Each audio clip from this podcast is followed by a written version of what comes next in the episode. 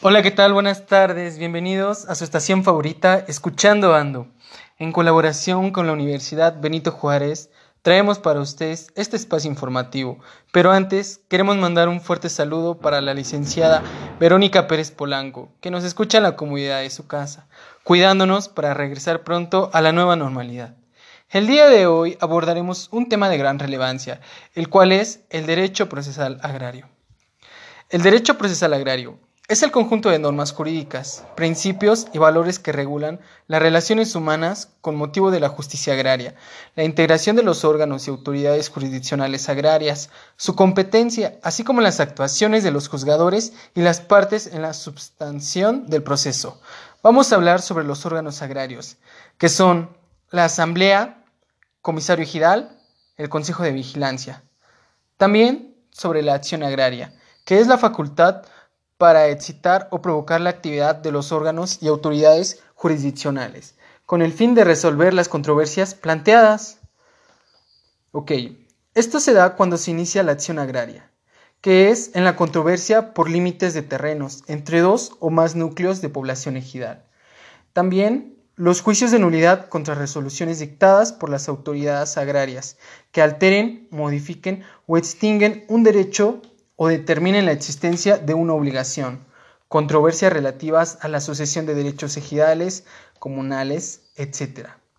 Las personas con capacidad para ejercitar la acción agraria son las personas físicas, ejidatarios y comuneros, campesinos y avecindados, las personas jurídicas colectivas, que son los núcleos de población ejidal y comunal, sociedades y asociaciones rurales.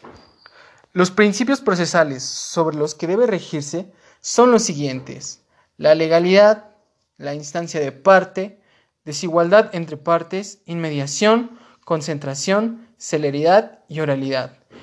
El juicio agrario son aquellos que tienen por objeto sustanciar, demitir y resolver controversias que se susciten con motivo de la aplicación de la legislación agraria.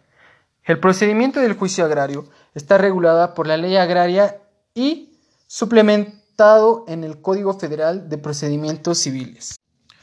Los requisitos de la demanda son los siguientes. El tribunal ante el cual se promueve. El nombre del actor y el demandado. Expresar los hechos en que se funde su petición narrándolos sucintamente, con claridad y precisión. Ofrecer sus medios de prueba y señalar los preceptos legales en que se funda su solicitud. Las actitudes del Tribunal Unitario Agrario frente a la demanda pueden ser las siguientes. Desecha la demanda, admite a trámite la demanda y previene al actor.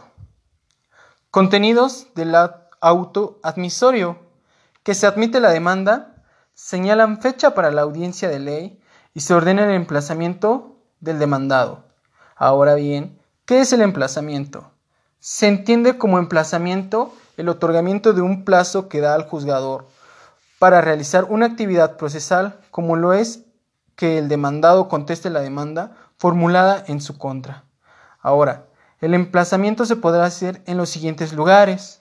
El domicilio del demandado, su finca, su oficina principal o asientos de negocios, o en el lugar que labore, en su parcela o otro lugar que frecuente. Y bueno, espero que este tema haya sido de su agrado.